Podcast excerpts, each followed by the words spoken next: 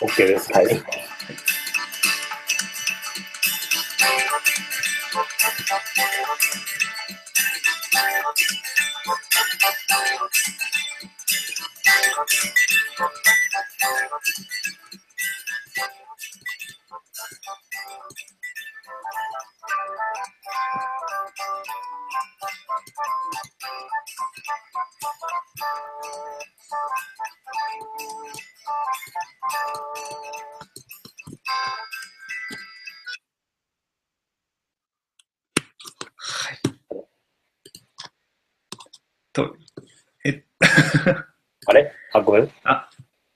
え、もう始まってますよね。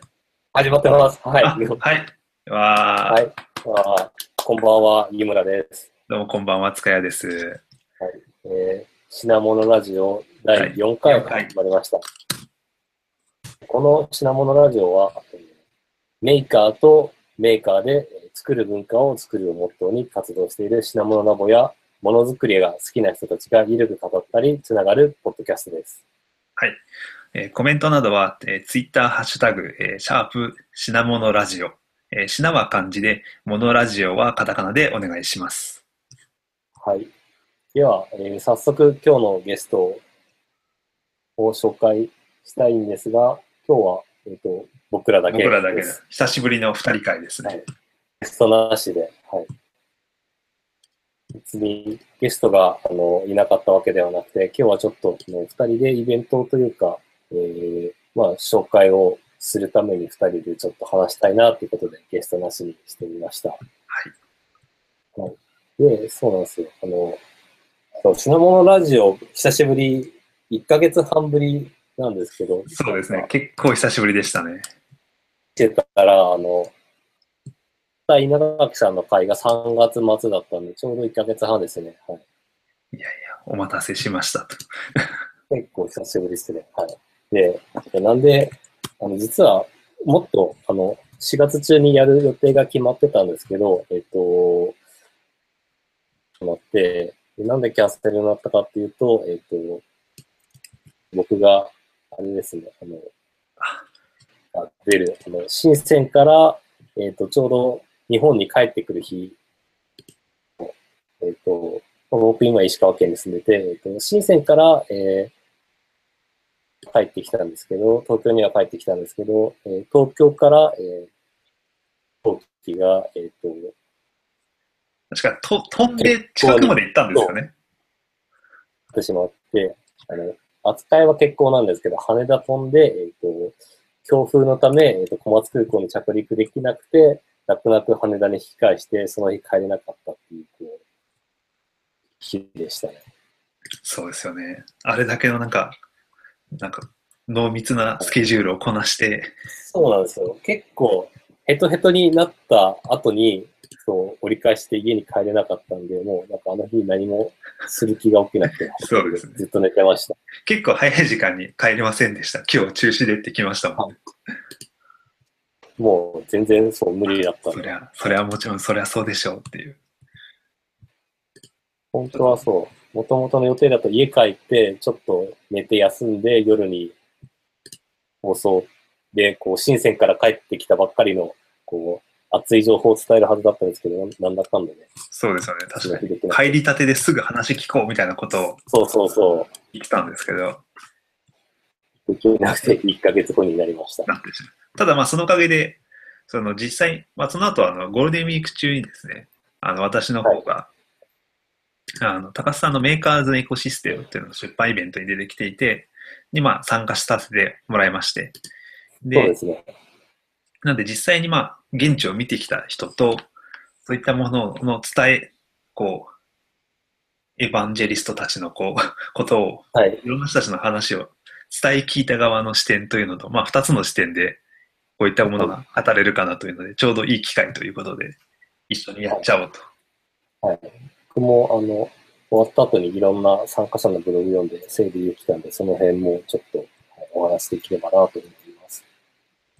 じゃあ、ちょっと、あの、さっきからお話の出てる申請について、と思います。はい。はい。とまあ、あの、僕のツイッターとかを見てくれてる人は、なんとなく、あの、深セン行ってたっていうのを知ってるかもしれないんですけど、何しに行ってたかっていうのをまず最初にざっくり説明したいと思います。はい、お願いします。はい。で、えっ、と、行ってたのが4月の、えっ、と、中旬、何日だっけ？えー、10、13、とですね、メインの日は。その3日間で、えっ、と、の高橋さんっていう方が、えっ、と、主催で、えっ、と、新鮮ツアーっていうのを、えっと開催してくださって、で、それに参加したっていう形です。行って、あの、ニコニコ技術部の略のニコギなんですけれども、ニコギって名前ついてるんですけど、別にあんまりニコギ、ニコギのコミュニティが集まってっていう感じではなくて、まあ単に高須さんの知り合い、知り合いの知り合いみたいな感じで、こういろんな、あの、まあ、高須さんを中心にして集まった人たちが、えー、です。で、実は今回が、えっと、4回目ですね。えっと、一昨年から始まって、で、今年4回目で、僕は今回初参加だったんですけれども、まあ、ずっと行きたいな、行きたいなと思っていたんですけど、なかなか日程が合わず、日程があったんで、えーついに、えー参加することができました。いや、4回も続くってこと自体がそもそもすごいですよね。はい。もう、しかも結構な頻度でやってるんで、半年に1回ぐらいですかね、やってるんで、もう、なかなかリピーターの人とかもいて、結構、あの、すごくいい感じの会になってました。はい。で、えっ、と、そうなんですよ。っていうと、えっ、と、今回参加者、30人はいなかったんだけど、まあ、30人弱、25人ちょっとぐらいの人が集まっていて、はい。で、まあ、あの、普通の3日間を使って、まあ、あの前後入れると大体5日ぐらいは最低でも、やらなきゃいけないと思うんでで、すよね。まあ水木そういう金ですもんね。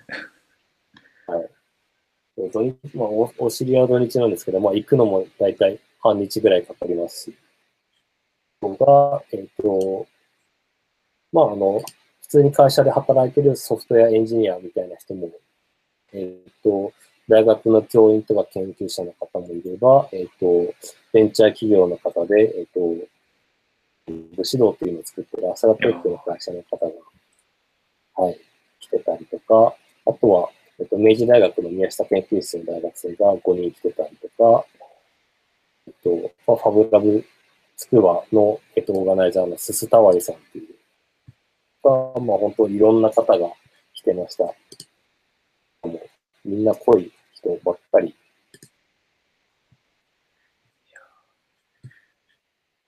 そういう研究室から来てるってことは10代とか20歳前後くらいですもんね。そう、一番若い子は大学3年生だから、そう、20歳か21か、いいなぁ。はい来てました。いや、それ、その年でこういう経験できるってなかなかないですよね。なんか、高須さんが前に、あの、明治大学で、あの、先端メディアサイエンス学科っていうところで、えっと、して、で、それで、多分、あの、新生の話とかいっぱいしたんで、それを今日、それで興味持って、えっと、今回来てくれるっていうところがいたのかなと思います。あ確かに去年やってましたね。ちなみにそれ言ってました。そうね。あれはなかなか、なるほど。あれはなかなか大学生にとっても、僕はツイッターの、あの、ツイッターのまとめしか見てないんですけど、面白そうでした。面白かったですよ。はい。なるほど。はいそっか、そういうつながりがある。はい。そうそうそう。で、っていう人が3 30人弱、いい大人たちが集まって、いい大人たちが。みんな、大学生はもうもちろんわかんないですけど、それ以外の人は結構、年齢も、とか、40代の人が多かったのかな。まあ、高さんがそのぐらいの年代なんでっていうのもあるかもしれないですけど、うんまあ、なかなか、はい。なって、みんなでこう、3日間ワイワイ申請を回ったっていうツアーです。えっと、そうですね。まあ、あの、このツアー、あ、そっか、このツアーの、えっと、参加のルールがあって、えっと、5回目なんですけれども、えっと、終わった参加者は、あの、別にこれ、なんだろう、あの、別にサービス料とか払ってるわけじゃなくて、本当に高須さんボランティアな感じで、高須さんもそうだし、あの、案内してくれる工場の人とかも、本当にボランティアでやってくれて、あの、すごいありがたいんですけれども、えっと、一つだけルールがあって、えっと、た後に、えっと、帰ったら、あの、その感想とか、あの、まあ、何を見たとかどうだったかっていうのをまとめとしてブログを書くっていうのがルールになっていて、それで、あの、まで3回目までの参加者のこうレポートっていうのをこうブログで誰でも読むことができて、なので、その辺は、あの、参加のに書いて、で、それを、そのブログを読んだ人がさらに、えっと、面白いなと思って、興味持ってツアーに参加するみたいな、こう、え、いいなと思いますし、実は、その、深谷さんが言ってた、あの、高橋さんが出版した本ですね、メーカーズのエコシステムっていう本、はい、あれも、まとめ、で、特に面白いブログを書いてくれた人に、あの、ちょっと読みやすくして、で、それで本の中に入れたっていうところが結構、うん、そうですね。あれ、結構、高須さん書いた部分も面白いんですけど、それ以外のあのツアー参加者の書いたところ結構面白くて。なんていうか、同人誌でいうところのこうまとめ本的な感じで。そうそうそう。実際にこうリンクとか全部読むのってなかなか大変だったりすると、なんていうか、傑作選というか、そういう感じで、そうですね。こそういう意味合いであの本になってるんだなというのを思いながら、パラパラと見たりしていました。ですね。あの本はかなり、あの、はい。そして宣伝っぽいですけど。そうですね。ていうか、その人たちが集まったそのイベントも後で話しますけど、はい、非常に濃いイベントでした。ですね。そうなんですよ。参加者も。参加者すごい人が多いですよね。多いですね。はい。この前のイベントとかも普通に江戸さんとか来てたりして、なかなか。で、まさかその話はじゃあちょっとまた、またちょっと。後でしてもらうとして、はい。と、で、そんな風にこうブログをまとめてて、今回もあの参加者がもう続々とブログを上げてくれてるんで、ツアーの詳細な話っていうのは多分あの口頭でラジオで説明してもなかなか伝わんないと思うんで、あんまりその細かい話は、えっと、あんまりしなくて、ついては、えっと、他の人が書いたブログとか、まあこれから僕もあの、えー、今日明日で書く予定なんで、それを見てもらったりとか、あとは、あの、参加者が、えー、参加中にツイートしてたやつを、あの、ティギャッターに、まあ、いつものようにまとめたんで、その新鮮ツアーのティギャッターを見てもらったりとか、あとは、えっ、と、ことで、あの、アルバムを作って、えっ、と、参加者が撮った写真っていうのを全部、あの、そこのアルバムに突っ込むっていうことをやったので、もう、後でのリンクを送るんで、えっと、その辺のアルバムとかテギャッターを見てくれれば、結構雰囲気はつかめるかなと思います。なるほど。ちなみに、はい、そのアルバムって誰でも見れるんですか？はい、公開にしてます。ああと、あの、ツイッター全然、はい、なんか中国国内ってツイッターって見れるんでしたっけ？なフェイスブックは見れないとかでしたよね、確か。大体見れないんですよ。大体見れなくて、やつですね。そうです。金立てで見れないので、えっ、ー、と、まあみんな、えっ、ー、と、いろんな工夫をしてツイッターにアクセスできるように。にしていって、やっぱ事前準備が大事と。はい。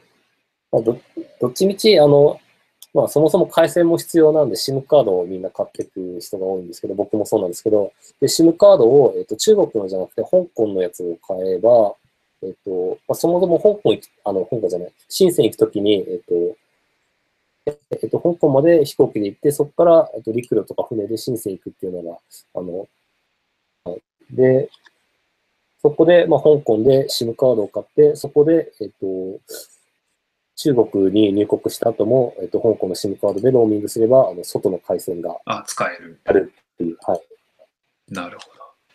まあ、なんだかんだでみんなツイッターは、はい、使ってました。使って、ああ、なるツイッターないとなかなか記録が残んないし、てかもう追廃の人だと生きていけないんで、そうですね。死んでしまいますって。はいまあ、その辺の対策は、はい。でですね、3日間、ちょっとざっくりどこ行ったかっていうのを、あの、まあ、あの、何も情報ないと、あの、話せないんで、ざっくり説明しますと、えっ、ー、と、3日間のツアーで、えっ、ー、と、現地集合で現地解散っていう、本当に自由な感じのツアーになっていて、で、毎日、あの、集合場所になっていて、で、そこから、えっ、ー、と、バスを、大型バス、観光バスを貸し切って、えっ、と、新線の、えー、目的地をこうぐるぐる回るっていうツアーになっています。と結構、今日あの、このラジオのためにちょっとどこ行ったかって振り返りつつ書き出してたんですけど、よく3日間でこんな回ったなってこう思うほどかなり濃いツアー。それは場所から場所へはそのチャーターしたらバスで全部こう連れて行ってもらえるってことなんですよね。そうです。はい。3日目は、あの、深センの中心部だけだったのとこだったんですけど、1日目と2日目は結構遠くまで行ったんで、もう、交通機関とか使うと、この人数だと絶対移動で、観光バスで、はい、貸し切ってやってました。バス、もちろんあの運転手って中国人で、あの、中国語しかわかんないんですけど、高さんの中国語スキルがなぜか年々アップしていて、なんか、今では、あの、あの、人と、で、あの、バス、バスの目的地を伝えたりとか、あとはお店の交渉をしたりとかいうのを、なぜか高須さんがやっているっていう。すごい。すごいですね。はい。一応なんか、ツアー参加者の中にたまたま中国人の人が二人ほどいて、なので、いざとなったらその二人を頼るっていう話になってたんですけど、なんかほとんど頼らずに、全部交渉してました。はい。なんか、高須さん、あの、日本に羽田空港、成田空港かな？成田空港でも、あの、日本人と思われず、英語で喋りかけられたり、中国で喋られるとか、すごいグローバルな人になってます。グローバルな人。確かになんか、前、記事か何かで読んだんですけど、高橋さんがその、シンガポールに行かれる時と、あともう、はい。その、英語がなんかすごい上達されてみたいなのも、読んだ記憶があるので。そうですね。はい。なんか中国語の勉強法とかも、はい。教えてくれたっていうか、飲み会の時にちょっと話して、まあ、え、英語の勉強法と結構似てるのかもしれないですけど、ひたすらロゼッタストーンっていう教材を得たって言ってましたね。あ、なんかね、本屋でよくやってるやつですよね。そう。ロゼッタストーンって。そう。あれを使って結構、あの、時間、ちょっと空いた時間にそれをやって、こう、覚えて、で、それをあの実践で話してっていうのを繰り返したって言ってましたね。いや、ちょっと TOEIC500 点の私としては、見習見習いたいなと思いながら。はい。すいません、脱線しちゃいましたけど。いえいえ、はい。で、えっと、回ったのが、えっと、工場回ったのと、あとは、その、カースペース、メーカースペース的な、なんだろう、スタートアップが集まるような、こう、インキュベーションの施設みたいなところを回りました。で、えっと、一番有名なところだと、えっと、アクセラレーターっていう、うんだけの、えっと、スタートアップの、えっと、えっと、コンペをやって、えっと、見込みがあるスタートアップのチームに、えっと、まあ、あの、数百万円投資して、で、それで、2ヶ月とか半年とか短い期間でこうガーッとプロダクトを作って、で、それでピッチして、で、それが面白そうだったらさらに投資家に投資してもらうっていう、あの、Y コンビネーターが有名ですけど、それのハードウェアベンチャー版が、と、で、ハックスは本部が、えっと、アメリカにあって、シリコンバレーにあって、で、が、えっと、実際のものづくりをするのは、えっと、その、を美しくやると。はい。の、あの、見学をさせてもらいました。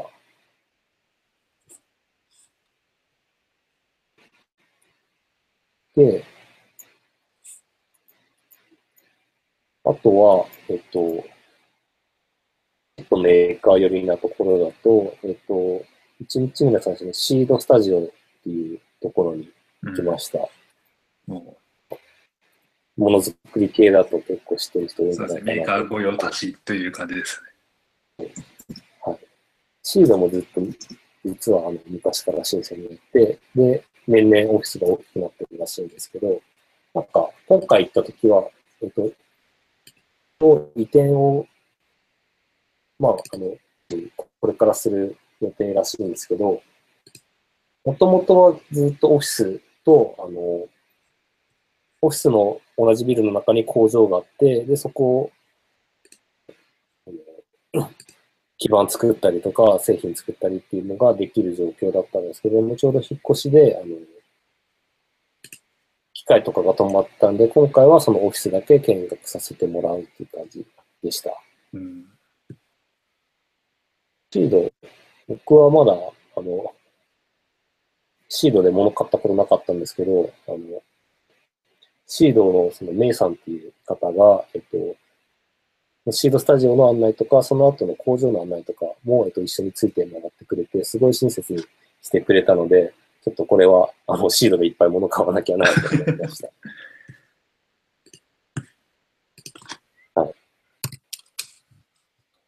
シード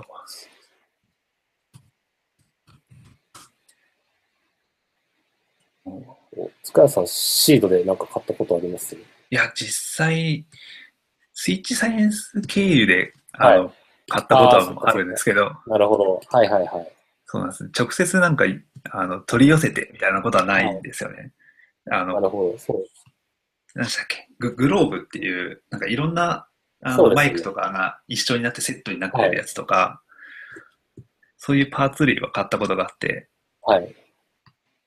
で、私にはちょっとはい使いこなせずというか、ちょっと眠ってたので、この間、あの、メーカーズフリマというのがあって、それではい売却してしまいました。なるほど。また、またちょっとなるほ必要になった時に買いに行きます。ど。誰かの手元で有効活用されてるかもしれないですね。格安で譲お譲りしました。なるほど。はい。あれですね、まあ、そう日本でそう、直接買うと技的な問題とかもあったりして、なかなか、面はあるんですよね。そうなんですね。その、どうしてもその辺、ちょっと僕はあんまりやったことがなくて、はい。秋月オアスイッチサイエンスマチみたいな、こう、ところがありますね。はい。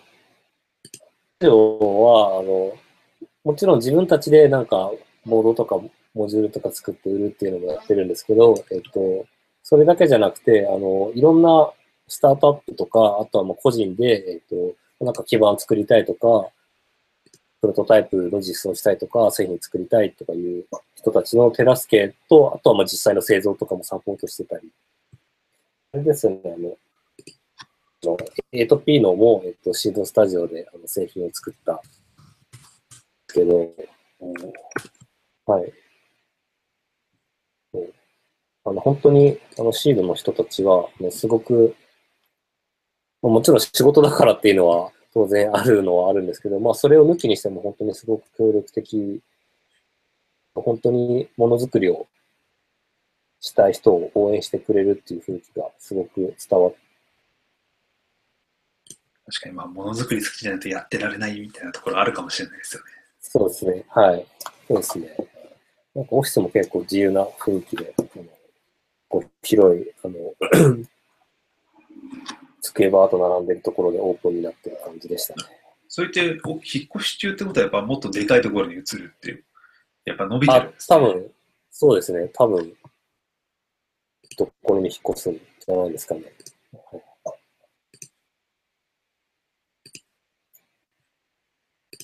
あとは、えっと、これも、あの、結構メーカー会話で有名だと思うんですけど、メイクブロックっていう、なんでしょう。えっ、と、あの、有名なのが、多分 XY プロッターとかですね。なんていうか、意味的、あれですよね。硬い、ちょっとでかくて硬いはいレゴみたいな、そうそうそう。レゴの電子工作版み電子たいな。工作版寄りなやつですよね。あの、まあ多分物見たら思い出す人も多いと思うんですけど、青い金属、青いアルミのフレームと、このモーターとかを組み合わせて、こう、簡単に何でもできちゃうぜっていうキットを作ってうちにあの、ラジコンキットがあります。さ、はい。メイクブロックも僕まだ持ってなかったんで、ちょっと買ったら、まだ買ってないんですけど、ちょっと買おうと思います。それでちょっとお値段張りますからね。はい。で、メイクブロックも、あの、結構、毎回行ってる、あの、常連の、やってるらしいんですけど、あの、なんかこれもだんだん毎年毎年オフィスが大きくなっていって、で、昔行った時は、なんかその、在庫が置いてある倉庫とオフィスが一体になってたから、あのオフィスを見に行って、そのまま在庫をこう調達できるみたいなことができたらしいんですけど、その場で買える。今はちょっとそれが別の場所になっちゃったんで、えっと、ショールーム的な、えっと、ブロックのそのツールがいっぱい置いてあるところを見せてもらって、実際にそのプロトタイプでなんか作った面白いやつをいくつかあの触らせてもらって、おーイベントの時に聞いたんですけど、そういうのもなんか、はいパソンもよく開催して、ああ、そうですね、はい。そうですね。なんかいいものをどんどんどんどん、そういう料金にしていくっていうのは聞きましたね。そうです、そうです。あの、ちょうど僕らが行ったその次の週がまたハッカソン開催する時らしくて、それで来週申請行こうかなみたいな人が 結構いました。で参加できるんですか？普通に申し込めば参加あは。あのそうか、社内だけじゃなくて一般的にってややつなんですね。あ、そうです、そうです。はい。そうです、そうです。はい。面白いものができたら、それをセットにして売るっていう。のをどんどんやってますね。なんかあとは、日本にもやっぱりもうちょっとあの進出したいらしくて、結構日本でマーケティングをどうやどうやったらうまくいきそうかっていうのは、ちょっとディスカッション。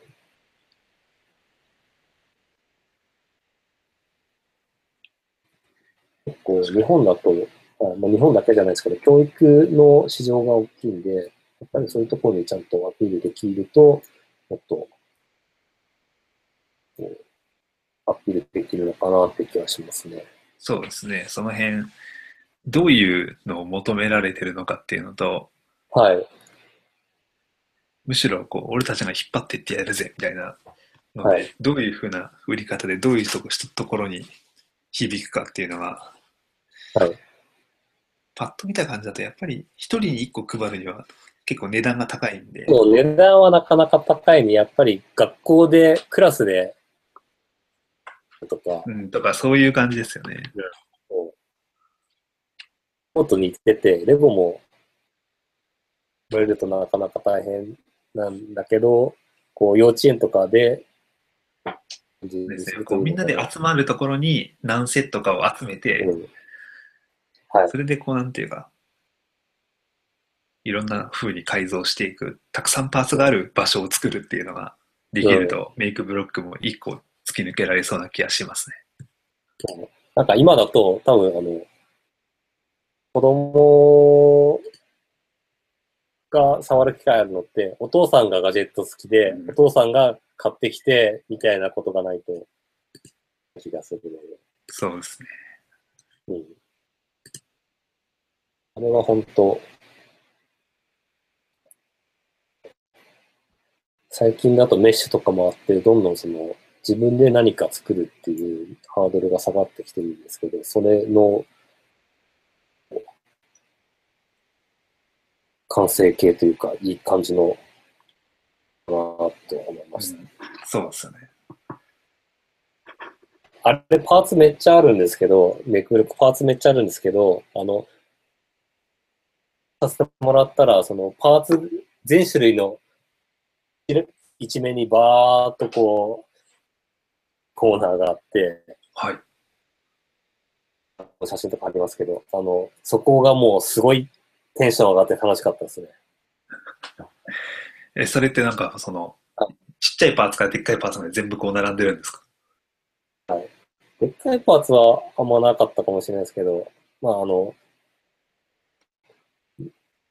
何百種類、100多分100種類以上とかあると思うんで、そういうパーツがこう本当に壁一面にバーッと並んでる。で、しかもあの全部、でなんか見た目的にもすごい綺麗で、そうか、おしゃれな感じに。いいあれは超テンションになりますね。なぁ行きたかったなぁこれを見ただけでもちょっと新鮮、はい、来た価値があります。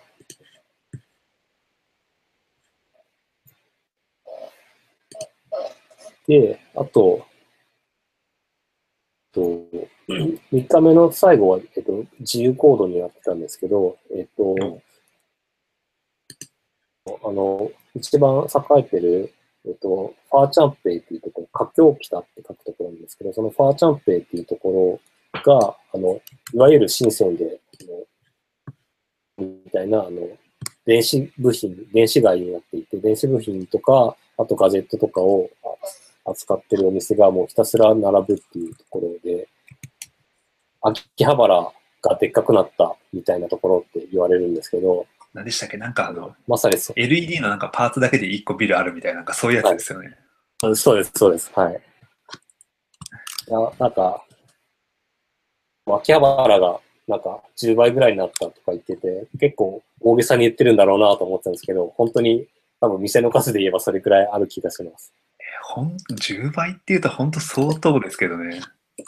なんか、もちろん面積面積的に秋葉原の10倍はないんですけど、あの、ビルの、ビルの中にお店がいっぱいあるっていうスタイルで、うんで、ビルがもうなんか、あって、で、かなりあの密集度高く詰められてるんで、本当に延べ床面積で言ったら、もしかしたら、本当に10倍ぐらいあるかもしれないですねじゃあなんだっけ、あの、ラジオデパートとか、あそう新橋のあの、ざあの、駅前のビルみたいな感じですかね。はいはいはい。そうそうです。はい。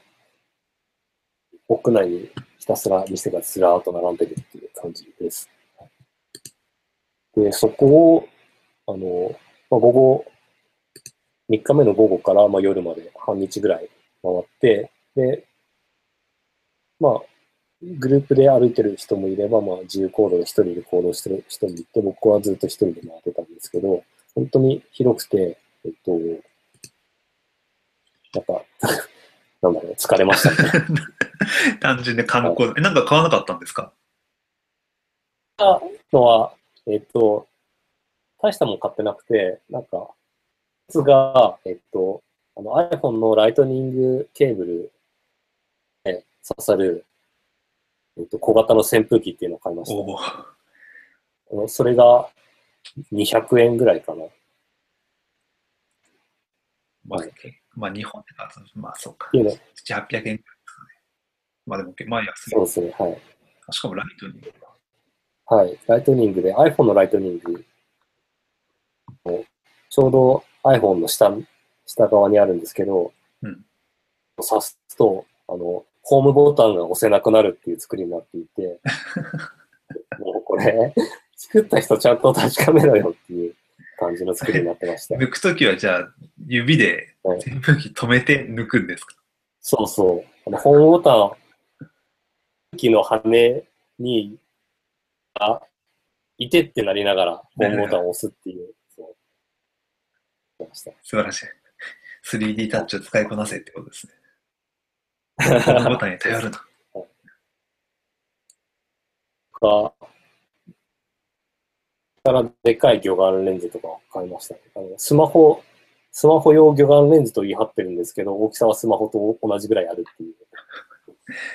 そんあ、それはもしかしてパーソナルコスモス用ですか？いや、なんか、考えずに、ちょっともうひ引かれて買っちゃっとして、はい。とか、そう、自由行動終わった後みんなでご飯食べるときに、その、みんなそれぞれ買った、あの、クソガジェットを持ち寄って クソガジェッはい、クソガジェット品評会っていうのをやってたんですけど、料理屋に入ったのに中華料理を誰も頼まずにひたすらガジェットを見せ合うっていうのをやってたんですけど、いいな、それ、それ見たいですね。で、高須さんがなんかペンギン型のロボットを買ったりとか、あ、それ、それ見ました。ペンギンっていうか、はいあの、あれですよね。あの、あの、ファー、ファー、ファーウィーみたいなやつですよね。あ、そうそうそう。あれですね、あの、イベントでも持ってってましたね。そうっす。あの、なんとも言えない味のある。はい。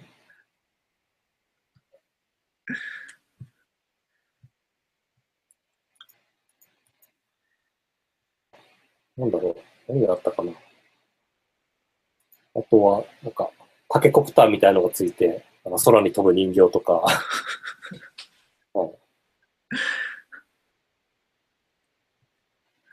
あとは、か、と、あ USB、USB であの充電してるときに流れる電流を測るやつとか、なんかもうとにかくいろんなとにかくいろんなものが。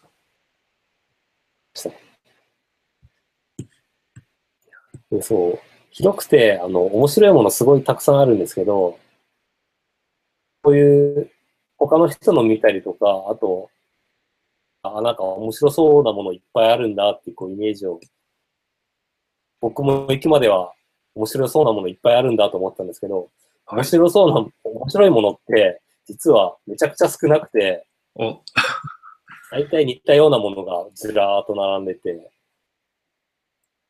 どこ行っても大体同じものが並んでるです。で、今年、今の流行りだと、えっと、まあ、あの、高須さんがよく乗ってるあの二輪で動くやつ、あの、パーソナルモビリティの車輪で乗って動くやつとかは結構あったりとか、うんと、v、VR ですね、VR ゴーグル。VR ゴーグルが売ってるんですか？売ってます。はい。あの、スマホ入れてやるやつですね。ああ、そうか。ギア VR みたいなやつか。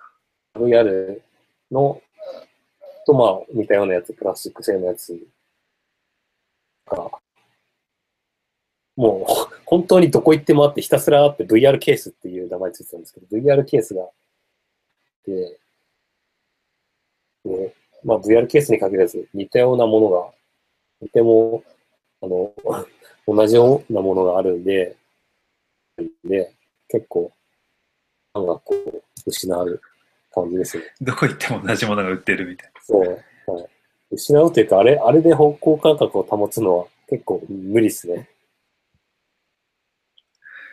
あ諦めて適当に歩いてました。な。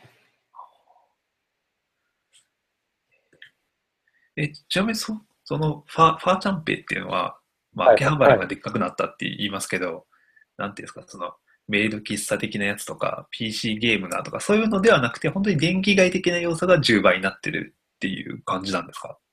はい。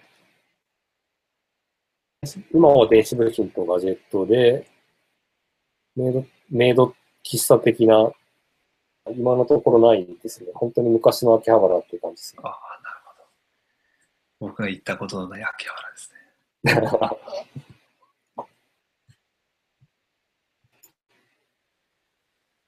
ですかね。新鮮の報告は。すごいざっくりなんですけど。いやいや、すごいざっくりって言いながら、ほあのもうえー50分ぐらい話してますからね。はい。はい。いやで、で、じゃあ、その怒涛の3日間を振り返って、湯村さん的にはどう,、どうですか？これからの、はい。これからの新鮮と湯村さんみたい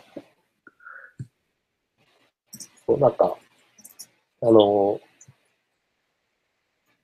ちょっと飛ばしちゃったんですけど、えっと、日本人がずっと深センの工場、工場というか、いる、えっと、ジェネシスの藤岡さんという方がいまして、で、もう一回、あの、その藤岡さんのところの、なんかさせてもらってて、今回も行ったんですけれども、で、あの、藤岡さんはもう10年以上前から深センに住んで、で、ずっと発展とともにこう歩んできた方なんですけど、まあ、その方の話とかも聞くと結構その今の深センの状況っていうのはすごいあの分かりやすいなと思って、深セン最近景気が良くないんですね、今年。な。うん。去年、今年あたり。人人件費がすごく上がってきたんで、あの、あのまあ多少品質が悪かったりしても、スピードとそのコストの面で手入できるっていうのがあったんですけれども、だんだんだんだん、あの、できて、で、プラス、あの、得られるクオリティもすごい上がってきていて、今まではスピード重視で作るっていうやり方の方があったんですけど、今はそうじゃなくて、ちゃんと、あの、品質の高いものを出すっていう、その、品質も上がって、で、その品質に応えられない工場はどんどん潰れていくっていう、新鮮な状況らしくて、で、やっぱりこう、まあ、どこの国でもそうだと思うんですけど、新鮮が時給というか、その、給料上がってきた、人件費上がってきたから、また今度は別のもっと人件費が安いベトナムとかに行くみたいな流れがあって、まあ、深センは今まさにその真っ只中にいるなっていう感じですね。そう、なんていうか、淘汰が始まったという感じなんですかね。そうですね、はい。はい。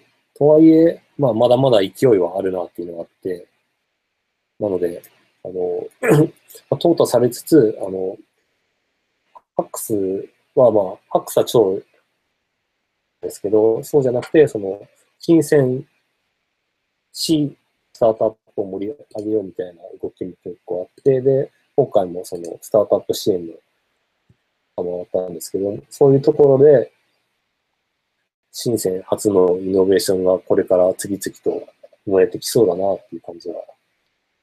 お楽しみです。これからも楽しみ。はい。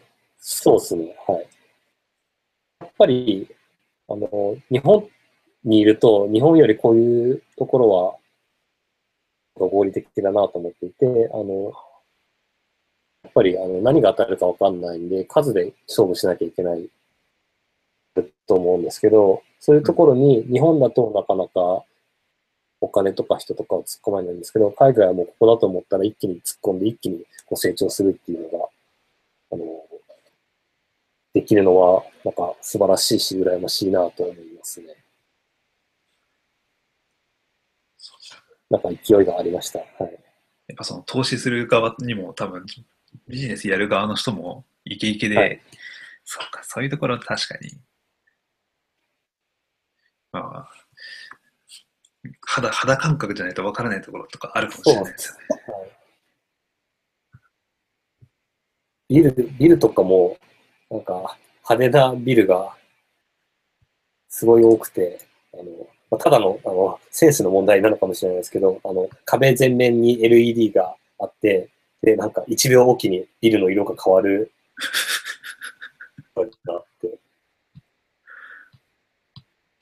日本じゃ絶対見れないんで、面白かったですね。そうですね。それ、なんか中国ならでは感ありますね。そうですね。はい。という感じで、ちょっと次の、あのイベントの話に移りましょうか。いきますか。ででですね、私が行ってきたのが、ゴールデンウィークの5月の何日だっけな ?3 日だったっけな ?3 日ですね。はい、3日の日にその、そういった、えっ、ー、と、ニコギ新鮮観察会に参加されている方が中心になって作られた、はい、まあ、メーカーズのエコシステムっていう本があるんですけれども、それのまあ出版記念イベントというのに行ってきました。えっとですね。一応まとめが、トゥギャッターまとめがあるので、そうですね。はい。今ちょっとついリンクをツイッターの方に流しましたけれども、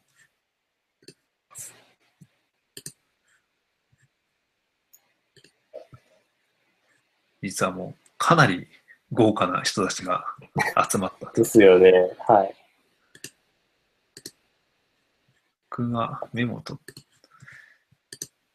最初の内容が、えっ、ー、とですね、でしかもそのイベントの内容が、はい、えー、午後2時から、えー、午後、えー、7時まで、えー、5時間、はい、ぶっ続けで話を聞き続ける。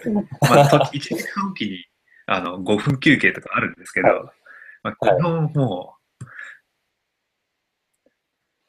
その濃い話を、そうですね、はい、その何回かに行われた、そういう振り返りの、とか、そういうメーカーズに話す、関する話が、1時間ごとに立って、もう人が入れ替わりながら、濃い話をどんどんぶつけられるというね、なるほど。非常。にこう、5時間、まあ実質、質疑応答とかで7時半過ぎまでやってたんで、5時間半ぐらい、おーあの、長いんですけど、あっという間に終わるっていう、この、時間感覚がおかしくなるようなイベントでした。はいしかもこれは行きたかったですね。はい。これは良かったです。しかもなんか受付を、あの、メーベの八八谷さんとかやれたりとかして、はい。なんかはいよくわからない感じになってるみたいな。な、なんなんだこのイベントって思いながら話を聞いてました。なるほど。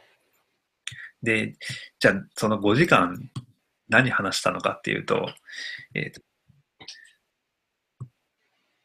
まず最初の1時間目が、えっ、と、その、ニコギ申請観察会の振り返りっていうテーマで、高主に高須さんが、まあ、はい。こういう、今まあ、井村さんが話せてた内容のを、はい。1回、第1回から第4回まで含めて、いろいろな、ざ全全体的にまあ収まるような形で話してもらってなる、ほど。で、2時間目が、あの、企業内のメーカースペース、多分その、はい。アクセラレーターとかで、とか、あとはその、まあ、メイクブロックとかの中で、こういうようなはい風にメメイクやってるんですよ、みたいなのを多分見学されたと思うんですけど、まあ、そういうのは多分日本版っていうので、あの、理工の中であるスクルームっていうそうですね。はい。今内さん、はい、こん今回も参加してました。そうですね。で、あの、本の中にもあの登場されてますけれども、あとは、あの我らが品物ラボ、ですね。田中明はい。さんが参加されて、えっ、と、まあ、企業内メーカースペースのことについて、まあ、語ってもらうと。はいはいここはもうちょっと、オフレコ話とかもあって、かなり面白かったですね。なる。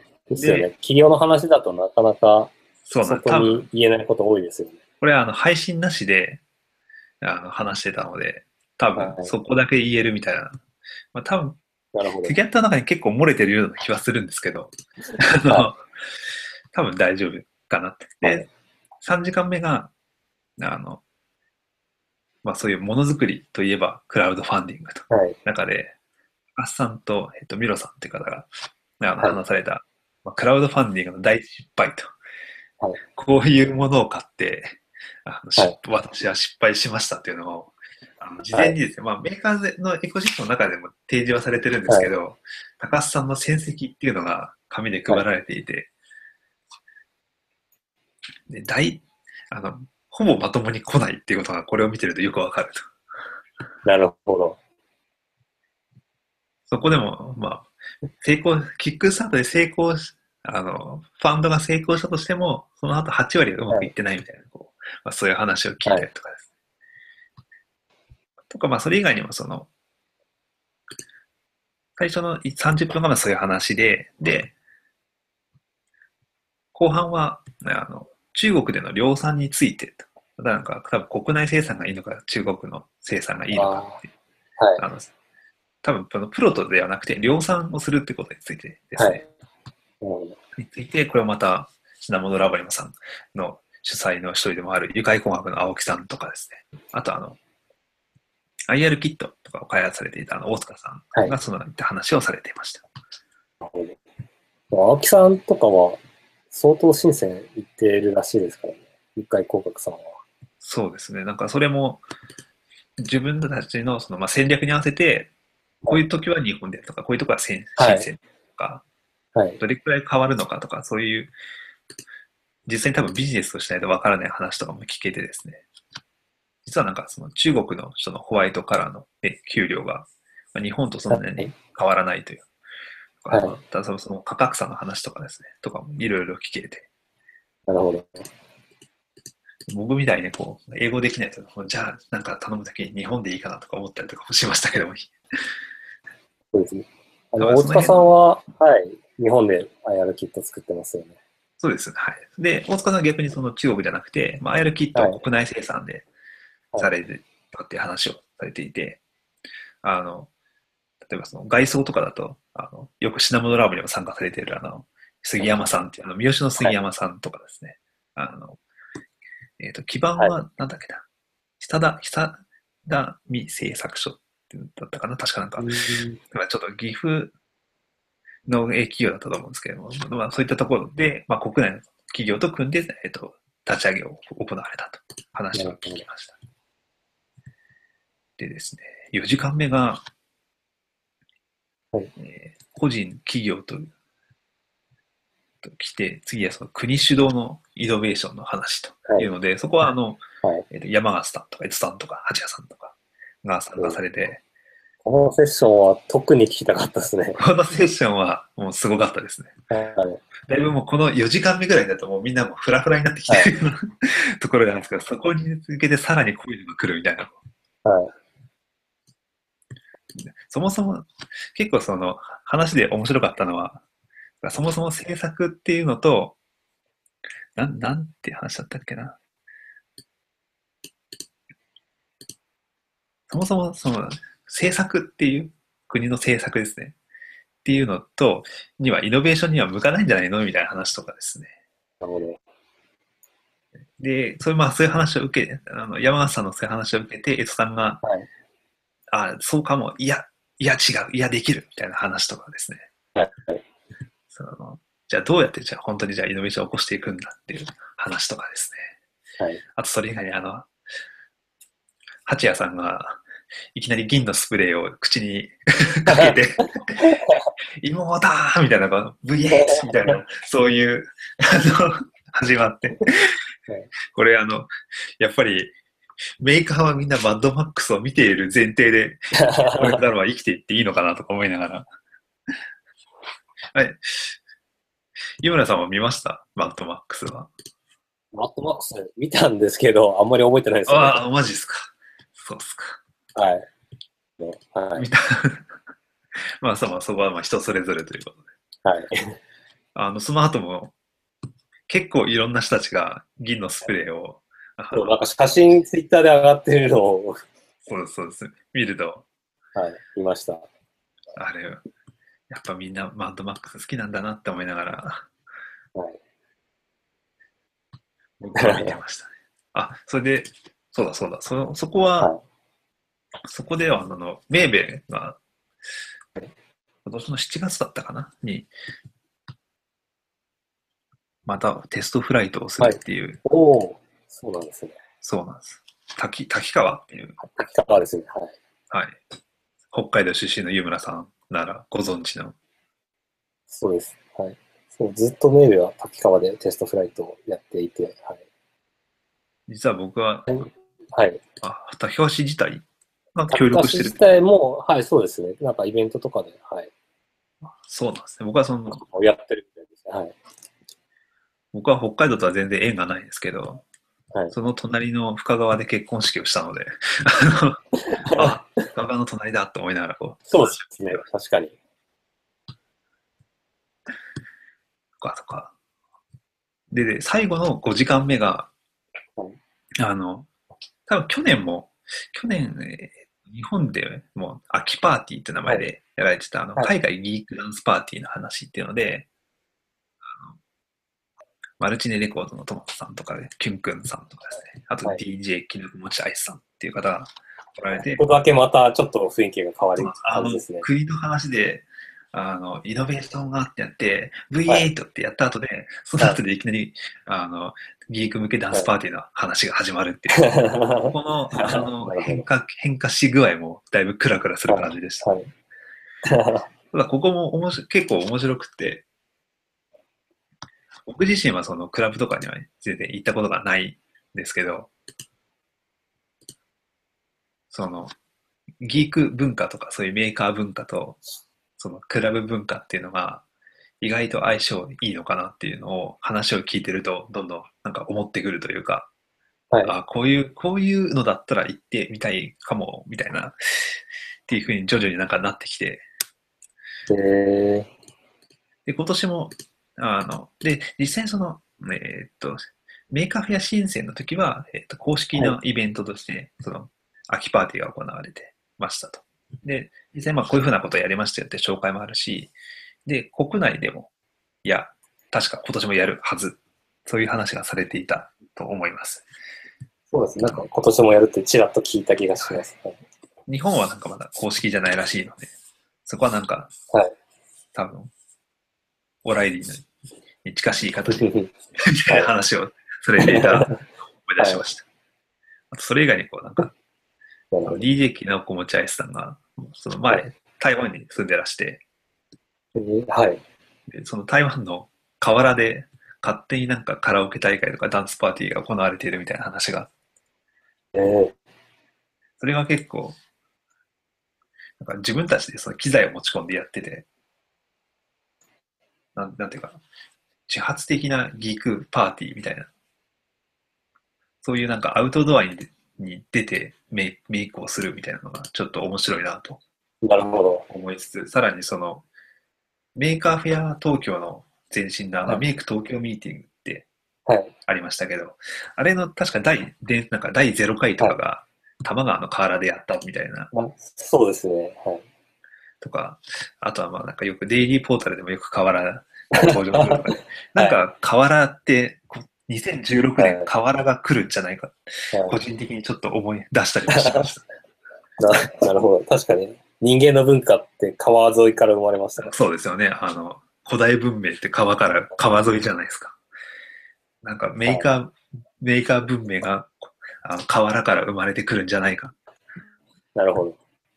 そんなことを思いながら、え最後、はいまあ、それで最後はその質疑応答とか、まあ、サイン会とかがあって、ちょっとその途中で僕はちょっと時間の関係で退出したんですけど、まあ、はいそんな、ものすごい、へえっ、と、削りに削りまくってこんな感じです。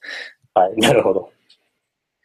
いやー、面白そうですね。本当はあのもう一、いその最初の1時間目はこれでしたみたいなところから全部話していってもいいぐらい、その1時間だけで1回分ぐらいの密度があるような話ばっかりでしたね。なるほど。えー、ツイッターも、あの、ツイッターのまとめてやった読んだんですけど、はい。自体って、あの、こういうイベントの割にはそんな多くなくて、確か200とか300とかぐらいで、かなと思ったら、一つ一つのツイートがめちゃくちゃ濃くて、そう読むのに、そう、1時間弱ぐらいかかった気がします。なんていうか、はいまあもう、こ濃いっていう。はい。ま あちゃんとあのツイート、予感さんとかですね、あの、そう、予感がすごいちゃんとまとめて、一言でわーいとかだけじゃなくて、そういうふうな形で、あ、これはこういうこと、確かにそういう話聞くとこういうこと考えるよな、みたいなのつぶやきとかもあったりとかして、なるほど。なかなか、これも正直こう、参加してきましたっていうので、あの、レポート書こうと、まあ、レポートっていうか、まあ、一個ブログ書こうと思ってたんですけど、はい。あまりにも幅広い、濃いのに幅広くて、な、これどう、どうまとめたらいいんだろうみたいなのをはい。消化しきれてない感じですね、まだ。なるほど。このモヤモヤをなんかメーカーフェア東京にぶつければいいのかなとか思いながら。なるほど。新鮮、新鮮レポートも、まあみんなレポート書くことになってるんですけど、えっと、3日間、3日間で、まあ旅行にしてはそんな長い方じゃないんですけど、3日間のことを全部書こうとするともう全然、あの、収まらないぐらいに、そうですよね。僕も今はい。いや、今もうとりあえず時間も時間なんで10分ぐらいで収めなきゃと思って、はい前半めっちゃ、めっちゃ飛ばしたんですけど、そうなんです。あの、え、もうちょっと話しても大丈夫ですか？あ全然大丈夫です。あ大丈夫ですね。じゃあ、もうちょっと話しますけど、あの、要はそのファ、ファーチャンペイの話とかでも、はい。ちょっと話が面白いなと思ったのが、高須さんがその、日本ってすごいラーメン屋の数も種類もはい多いし、その系統とかそういったものが多いのと、その、ファーチャンペイがなんでそういうものづくりの、ファーチャンペイとかまあ深センとかですね、まあどうしてそういうものづくりの会社が多いのかみたいなのは、わからないかもしれないけど、それってやっぱ文脈を考えると、例えば日本だとすごい、い家系の鮮度が吉村屋でどうこうみたいなのとか、そのはい。醤油ラーメン、塩ラーメンとかいろんなのがあって、ぶどはい。どんどんどんこう分岐していって種類が増えて、それと同時にこうラーメン食べる人も増えていってみたいな流れで、それとものづくりがまあ同じような感じで、こういったガジェットが好はい。きなところがなんかもっと広まっていって、ガジェット買う人もたくさんいるし、もうそういうのを売る人もどんどん細分化されて、店も増えていくと、みたいな話をされていて、それがすごい腹落ちしてですね。なるほど。確かに、その辺、そういうのって本当にまあ、あの、コンテキストというか文化だなと思ってて。はい。いやー、本当本当それ、その通りだなと思って、こう久しぶりに海外行ったんですけど、この新鮮が。はい。えっと、なんか、やっぱり、日本の外に出ると日本のことって、あの、よくわかると思うんですけど、うん。本当、まあ、深セン、まあ、中国、違うのかもしれないですけど、その、やっぱり深センってなんか、とかが多いのはももちろんあるんですけど、なんか国全体がスタートアップみたいな感じにあの、合理的だと思ったことは、あの、やるし、あと、やるし、スピード重視でやるし、あとは、で、あの、法律を犯してでも、こう、やった方がいいと思うことはどんどんやっちゃうし、なんか、すごい国全体がスタートアップっぽいなと思って、で一方日本って、その、いわゆる日本企業っていう、こう、ステレオタイプってありますけど、日本の国自体が結構日本企業っぽいなと思ってて、やることはちゃんとやるんだけど、動きがすごい遅いし、非合理的なことをあの人力で頑張ってやろうとしちゃうし、みたいなのがあって、なんかそれって結構、やっぱり国によって違うんだなっていうのは、申請ってっと思いましたね。ー。うん。そうですね。その辺がこう、はい。多分その一方でいい面もある、もちろんあるんだろうけど、今、今これをやりたい時に対してどうなのっていうところが、そうそうそう。ケース悪いとかは、まあ、あの、ケースバイケースだと思うんですけど、やっぱり結構国による、があって、しかもそれって日本にいるとなかなか気づかないんで、結構日本にいて気づかないままの人って多いんだろうなと感じましたね。そうですよね。世界中からそういう人たちが集まってきてて、今回の新鮮ツアーで一個盛り上がったトピックがあって、はい。で、あの、一緒に移動するんですけど、とはいえ自由時間とかあってみんなバラバラにならないように、あの、連絡をあのチャットで取り合うんですけど、店の中だと、あの、Facebook メッセンジャーとか Slack とか使えないんで、あの、WeChat っていう中国の、えっとチャットシステムがあって、はい。で、まあ、あの内容は LINE, LINE とほぼ一緒だと思う。その LINE みたいな WeChat っていうツールがあって、連絡をやり取りするんですけど、みたいにそのチャット以外にもいろんな機能がついていて、なんかゲームやったりとか、ああんまちゃんと知らないですけど、いろいろあって、で、その中の一つに、えっと、えっと、っていう、あの、支払い機能ですね、お財布機能。はい。LINE でも今あるんですけど、あれと同じ機能があって、中国の、えっと銀行口座を持っていたら、そこに、えっとその銀行口座から、えっと自分の WeChat アカウントにチャージして、っていうのがであきて、送金ができる。はい。で、で、えっと、それをさらに、えっと、QR コードをよ読んだり表示したりすることができて、で、お店に結構その WeChat ペイメント用の QR コードっていうのが貼ってあって、QR コードに自分の WeChat を取ってかざすだけでその支払いができるっていうシステムができてて、すげえって結構盛り上がりました。確かに、それできると、めっちゃ楽ですよね。スマホですすぐ決済できて。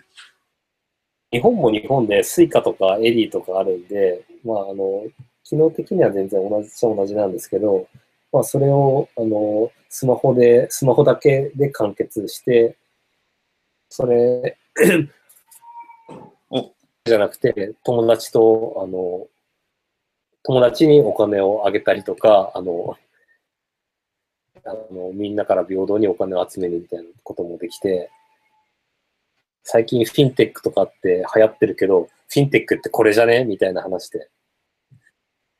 あなるほど。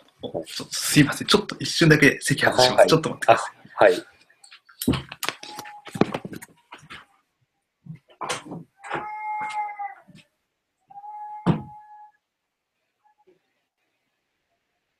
お子さんですね。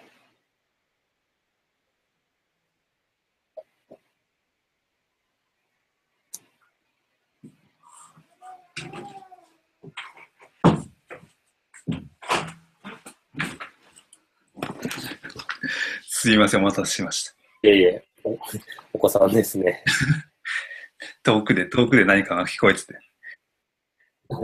いや、でも本当にはい大丈夫です。そこはちゃんとヘルプが入っていました。はい。よかったです。はい。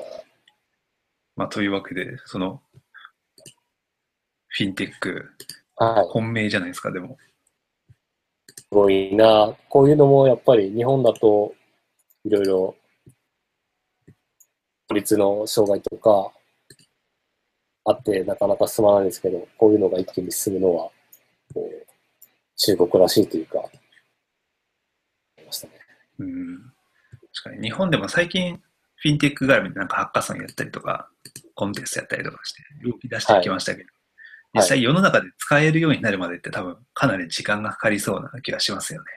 そうですね。から調べたら、実は LINEPay も結構似たような機能はあるっちゃあるんですけど、でもやっぱりなかなか支払いできるところが少ないのがやっぱり大きいのかな。ですよね。普通、まあ、カードか、スイカか、みたいなぐらいですよね。でしかもなんか、その WeChat ペイメントはやっぱり中国人みんな使ってるから、あの、日本でも中国人向けに結構、えっと、やり始めてるところができてて、ロフト、あの雑貨屋の、はいロフトだ、ロフトで WeChat ペイメントが支払いできるみたいですね。あ、あなるほど。なんかあの、銀霊カードが使えるような。ですね、はい。へえ、そう。銀銀銀メーカード対応して中国人観光客を呼び込むっていうのが、今は WeChat ペイメントに対応して、その中国人で買い物してもらうっていうのが、来てるみたいですね。へえ、なるほど。ウィペイメント、はい、ちょっとチャージが残ってるんで、使ってみようかなと。いいですよ。あ、WeChat 入れてないなはい今度入れてみる。はい、ななかなか、なかなか入れないですよね。そうそうそう。やっぱその、なんだっけ、えっ、と、ウェイボーとかは昔ちょっとだけやったんですけど、なかなかはい。中国語しか流れてこないから、なかったりとかしたんですけど、そういうのちょっとチャットとかでもやってみてもいいかもしれないです。はい。あの、深セン、今回いろいろ回りましたけど、高須さんの人脈がすごく大きくて、その、メッカフェアで知り合った人とか、まあ、他の、あった人が大きくて、えっ、と、結構ありがたかったんですけど、えっ、と、プラス結構高須さん自身も、その中国、えー、なんだろう、高須さん自身の知名度を結構、に頑張ってて、その一つが、その、WeChat とか使って、自分のオールに書き込んで、あの、ものがわかるようにしてたりとか、あと、高須さんがそのメカフェア深センで、すごく大受けして、テレビ局とか新聞に取材されて、なんか載ったらしいんですね。それを、あの、アーカイブして見せると、こう初対、初対面の人でも、あなんか、すげえって伝わりやすくなるみたいですすそうでね。やっぱメディアに出るってでかいですよね。大事ですよね。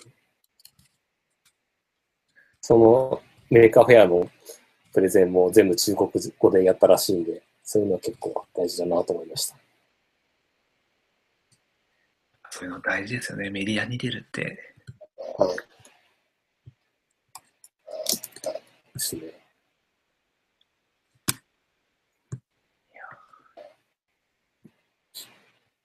そんなぐらい。新鮮話。はい。新鮮話。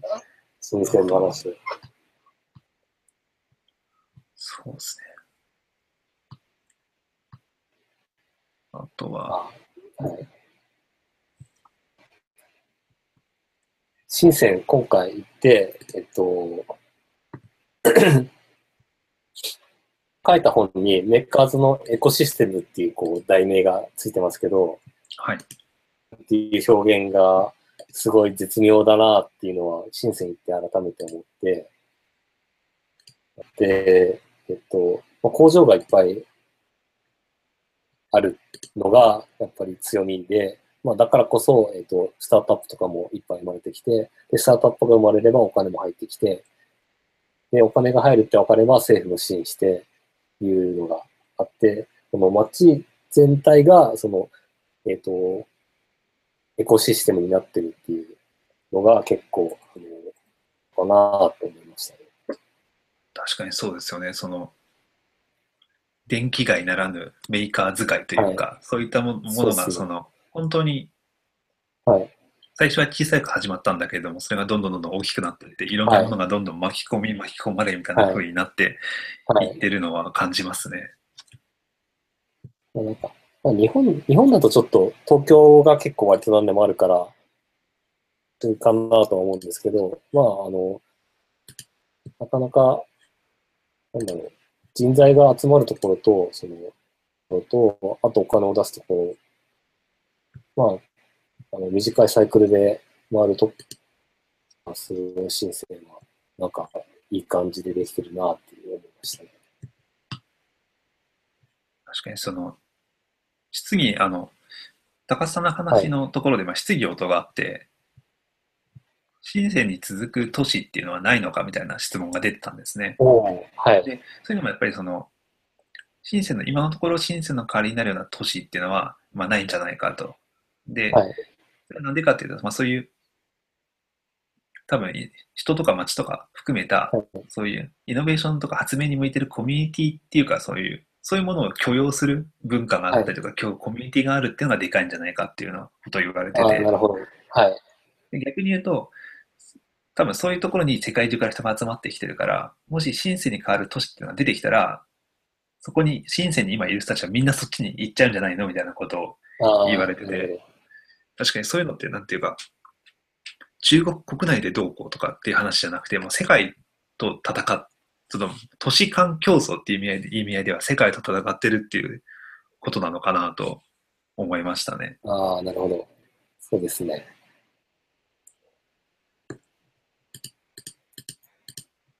そんな話とか、いや、あ、そうだ、あとの、なんだっけ、深セン話、深セン話じゃないんですけど、そのイノベーション話つながりで、その、はい、紹介してたので、あの、なんだっ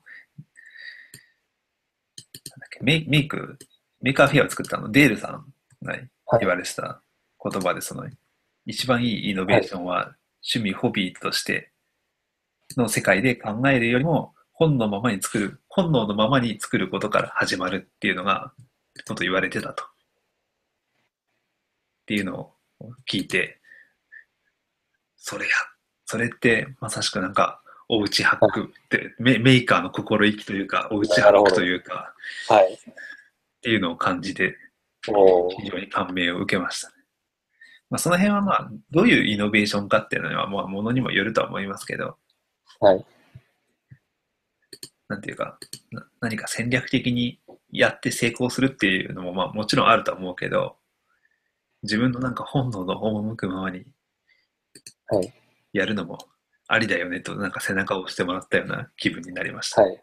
なるほど。というのを。なんか、はい。行って思ったのが、はい、思い浮かんだワードが、あの、量産型イノベーションっていうワードが思い浮かんで、おというのって、はい。イノベーションって何が当たるかわかんないんで、あの、意図的に作るのってなかなか難しいんで、あの、まあ、あの、ベンチャーキャピタルっていうか、インキュベーションがまさにそうですけど、いっぱいこう、やっておいて、で、それで一つ当たったらそこにまた資金を突っ込むっていう。で、ダメだったら捨てて、また次の新しい何かをやるっていう、こう、サイクルで、スタートアップが、今、どんどん増えてると思うんですけど、なんかそれを街ぐるみでやってるなっていう感じ。そうですね。その、はい。街全体がそういうのを応援するってすごいなって思いますね。何が当たるか分かんないから、そう。で、あの、深センと、あとちょっと次の日香港で、あの、展示会があってそこも見たんですけど、その展示会行くと、もう本当似たような商品っていうか、プロダクトがすごいいっぱいあって、あと IoT 的なまあ、僕の興味もあってスマートハウス的なやつを結構いっぱい見たんですけども、それも、あの、とか似たような商品が いっぱいあって、うん、そう。これは多分、あの、いうよりはスピードで勝って、勝ったところをどんどん育ててはいいんだな、みたいな 感じがしましたそうで。すね。もうどんどん考えたらどんどん世の中に出していってっていう。だから多分、あの、ちょっと違うアピールポイントなんですって、こう投資家にこうアピールしてる暇があったら、その分プロダクトを進めた方がいいみたいな、結構合理的な考え方なのかなと。うん多分そういうのの発表する場としてそれこそメーカーフェアっていうのがはい。あるんだなっていうのを思いますね。そはいして。その流れるようにそのまま Maker Faire の話に、そうですね。はい。そう、ぼちぼち締めなきゃなと思ってたんで。はい。そう、 Maker Faire が、えっとですね、まあ、あの、皆さんが多分一番身近な Maker Faire 東京っていうのが、えっと、申し込みゴールデンウィークで締め切って、あの今月末で、あれですよね。ですよね。確かそれくらいですよね。で、8月6日7日、夏2開催。そうです。東京ビッグサイト。はい。えっと、塚谷さんは、えっと、今年も、おうちハック同好会で申し込んだんで、まあ、通ればそこで出します。ちなみに品物ラボでも出しております。あの、あ、そうだ。あ、そうだ。はい先にそっちの話をしなきゃいけないですね。あのおうちハックラジオじゃない。はい。あの、失礼しました。そうです。実は品物ラボで出していて、もちろん当選すれば、あの、はい。今までの品物ラボ初のものとかですね、いろいろ展示がお見せできるんじゃないかなと思ってます。そうですね。はい。あさん、何作るか決まったんですか？決まってないです。すいません。あの、はい。実はネタ出し会をやりたいなと思いながら、なるほど。はい。やっぱこういうのってイベントドリブンというか、あの、イベントに向けてさあやるぞっていうので今考えている状態ですね。まあ、いくつかちょっとネタがあるので、はい。ネタ出し会で、そういうのをなんか、いろいろ他の人と混ぜ合わせながらやることを決めたいなと思ってます。そして、育児ハック系ですか？ね。育児ハック系ですね。すいません、今もう、さっき、謎の、謎の声が聞こえたかもしれないんですけれど、はい。そしてその東京以外にも、はい。そうなんですよ。はい。えっと、メッカーフェアシンガポールが6月25、26にありまして、もう来月ですね。1ヶ月ちょっと。で、これも、あの、あの、先から話にちょいちょいっていうかいっぱい出てる高須さんが今シンガポールに住んでるので、まあ、あの、ここのメーカーフェアシンガポールの AE をやっていて、で、まあ、あの、日本人でそのブースを作って、日本から来た人でブースを作って、で、そこでまあ展示しようっていうのをちょっと、あの、取り仕切ってくれてて、で、そこに僕も、はい、申し込んで、これに日本入れれるんでしたっけ？しします。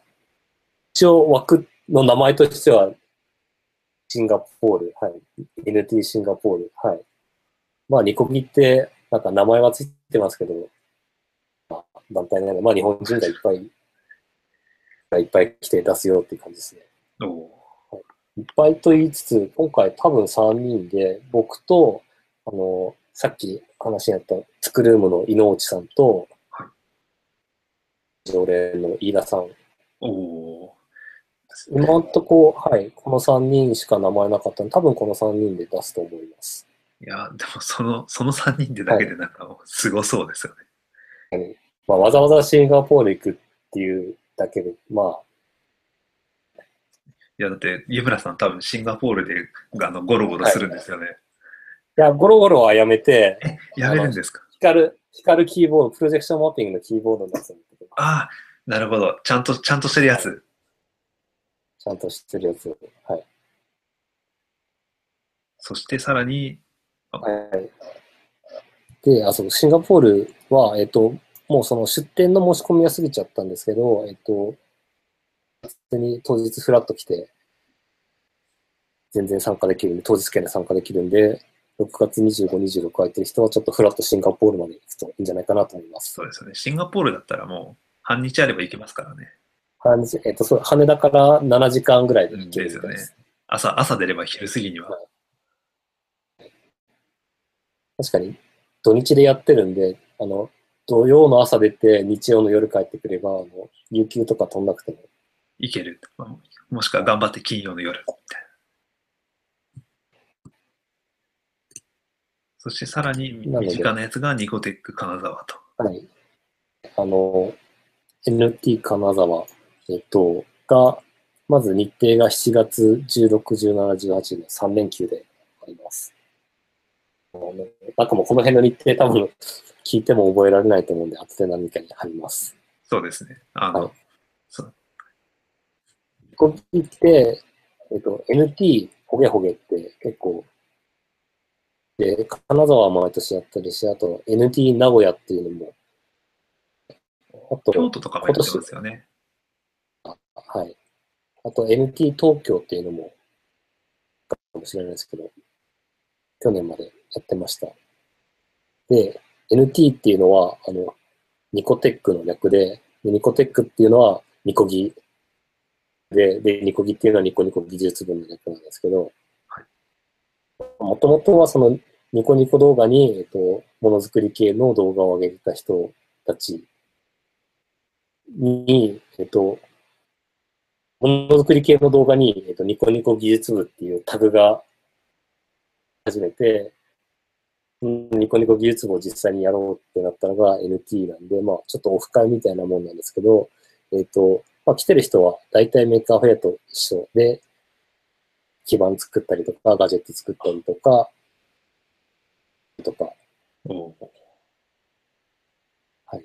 で、えっ、と、あれですね、あの、最近 Maker Faire 東京って、あの、人がどんどん増えてきて、で、結構、あの、出展者も増えて、あ、出展希望者が増えて、あの、あ結構厳しくなったりとかして、だんだんだんだんシステムマティックになってきて、で、なんか昔の、あの、東工大でやってた時代が良かったな、みたいな声もちらほら聞くんですけど、この NT は結構、高校大時代のメーカーフェアに近い感じですねあ。の、体育館でやってた時のような感じですか？はい。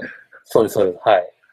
で、NT 金沢も、えっと、場所が金沢駅の直結の地下スペース、もてなしドームの地下っていうのがあって、そこでやるんですけど、人がめちゃくちゃいい割に、あの、ただのラピル広場なんで、場所がすごく使える場所が広くて、結構自由にできる感じです。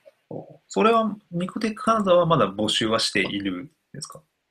ちょうど今絶賛受付募集中。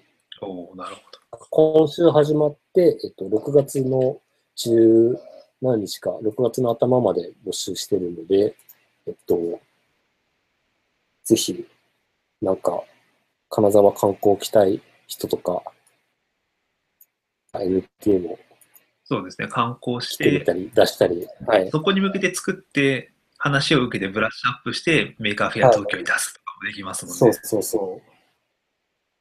3連休の3日間日程なんですけど、別に3日間フルでいなきゃいけないわけじゃなくて、別に中1日抜けて観光したりとか、友達と遊びに行ったりとかしても全然 OK なんで。おはい。あとはプレゼンテーションとかの時間も希望すればありますし、はい。結構、あの、夜に飲み会とかもやるんで、 Maker Faire 好きな人は、てかもうこのラジオ多分聞いてる人はそういうの好きなはずなんで、金沢にお越しください。ということでした。かいつの間にか金沢の宣伝になっていた。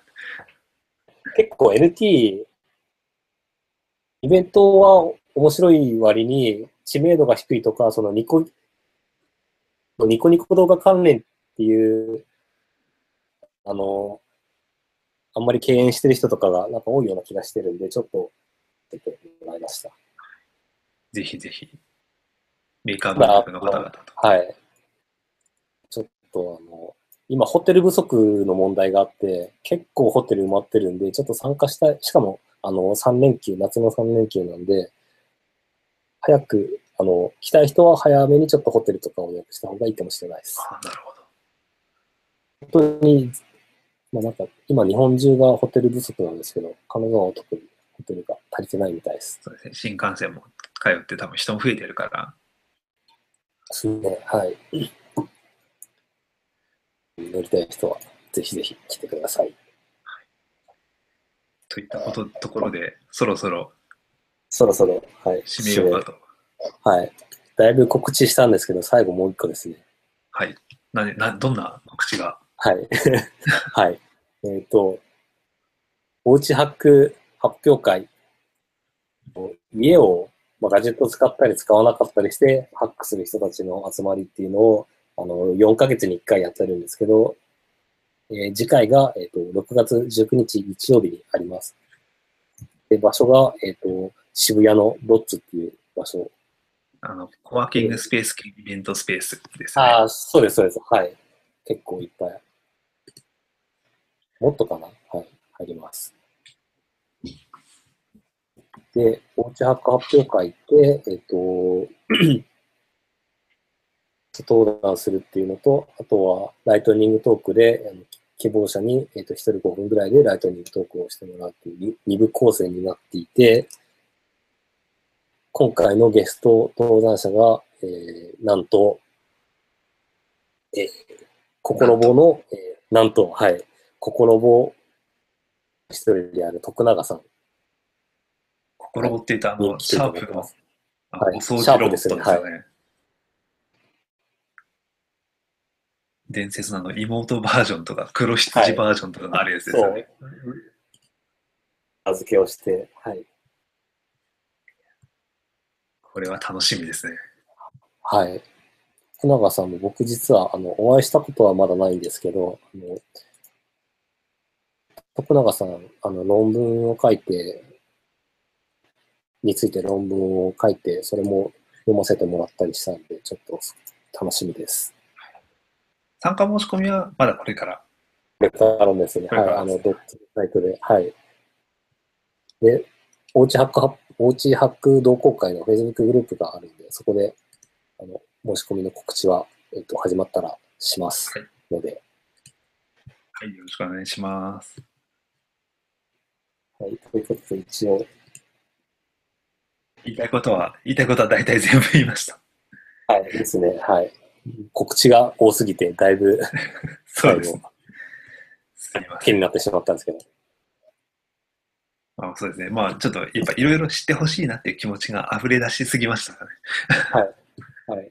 そうですね。はい。今日はちょっと、あの、長めでもいいかなと思って、1時間半ぐらいでいいかなと思ってたんで、まあ、このくらいで、まあ、大体オンスケジュールぐらいということで。はい。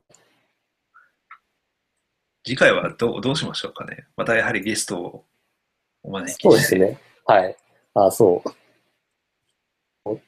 レギュラーパーソナリティだけ、僕と塚谷さんだけのバージョンを、なんか5回とか10回とか、なんか、やればいいかなと密かに思ってたんですけど、もうすでにちょっと前倒しになっちゃって、はい。はい。まあ、次はゲストを呼んで、そうですね。またいろいろ深掘りさせていただこうかなと。はいこんなゲストに来てほしい。はい。それでっていうのもあ、いますよね。そうなんです。で結構運営側の人を呼んでたんで、次はどっちかっていうと品物ラボの参加者に話してもらおうかな。飯田さんですか？はい。ですかね。飯田さん、運営、運営も今入ってくださってますけど、はい。飯田さんとか、まあ、ちょっと呼びたい人は呼びたいというか、いっぱいいるんで、ちょっと、元々の目標の2週間に1回をめどにそうですね。ちょっといろんな方にお声掛けさせていただこうかと。ですね、はい。やっていきたいと思います。じゃあ今日はこんなところで、じゃあ、これで今日の品物ラジオ終わります。はい。はいお疲れ様でした。お疲れ様でした。どうもありがとうございました。ありがとうございました。